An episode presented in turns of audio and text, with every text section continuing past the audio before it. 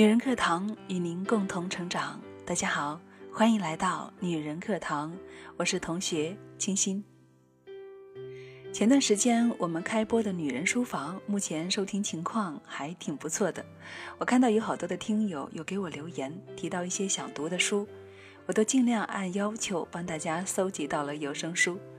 除此之外呢，每周我都会往里面再添加一些新书。那么今天要跟大家分享的是一位叫做思雨的听友，他特别点播的一篇散文。他说他非常喜欢，我觉得这篇也确实不错，所以接下来就与大家一起来分享，来自林清玄的《生命的化妆》。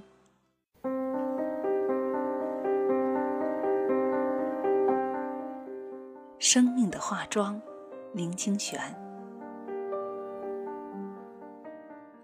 我认识一位化妆师，他是真正懂得化妆而又以化妆闻名的。对于这生活与我完全不同领域的人，使我增添了几分好奇。因为在我的印象里，化妆再有学问，也只是在皮相上用功，实在不是有智慧的人所应追求的。因此，我忍不住问他：“你研究化妆这么多年？”到底什么样的人才算会化妆？化妆的最高境界到底又是什么呢？对于这样的问题，这位年华已逐渐老去的化妆师露出一个深深的微笑。他说：“化妆的最高境界可以用两个字来形容，就是自然。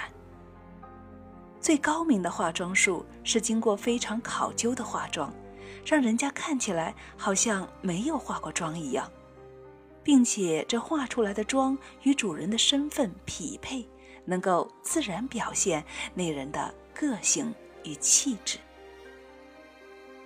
刺激的化妆是把人凸显出来，让他醒目，引起众人的注意；拙劣的化妆是一站出来，别人就发现他化了很浓的妆。而这层妆是为了掩盖自己的缺点或者年龄的。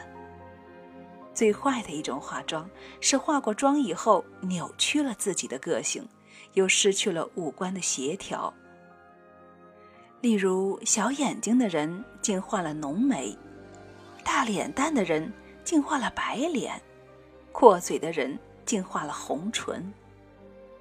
没想到化妆的最高境界竟是无妆。竟是自然，这可使我刮目相看了。化妆师看我听得入神，继续说：“这不就像你们写文章一样吗？拙劣的文章常常是词句的堆砌，扭曲了作者的个性。好一点的文章是光芒四射，吸引了人的视线，但别人知道你是在写文章。”最好的文章是作家自然的流露，他不堆砌，读的时候不觉得是在读文章，而是在读一个生命。多么有智慧的人呢？可是，到底做化妆的人只是在表皮上做功夫啊？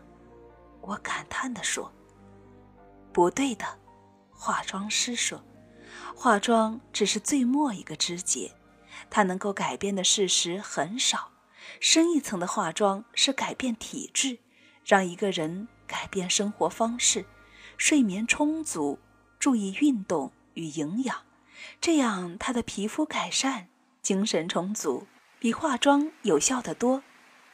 再深一层的化妆是改变气质，多读书，多欣赏艺术，多思考，对生活乐观，对生命有信心。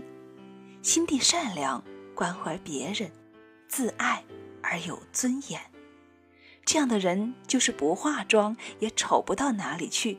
脸上的化妆只是化妆最后的一件小事。我用三句简单的话来说明：三流的化妆是脸上的化妆，二流的化妆是精神的化妆，一流的化妆是生命的化妆。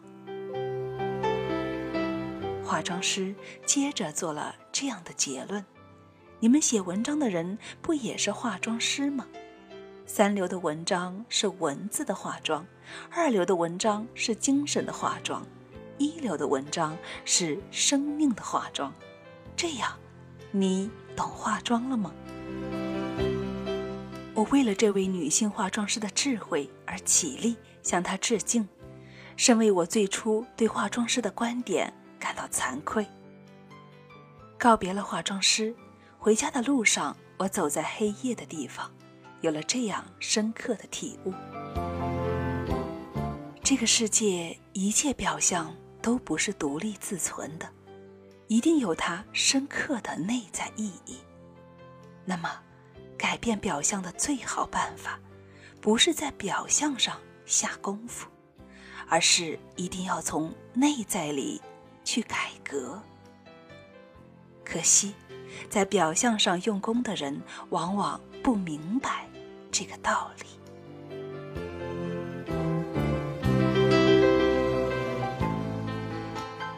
好了，亲爱的朋友，这里是女人课堂，我是清新。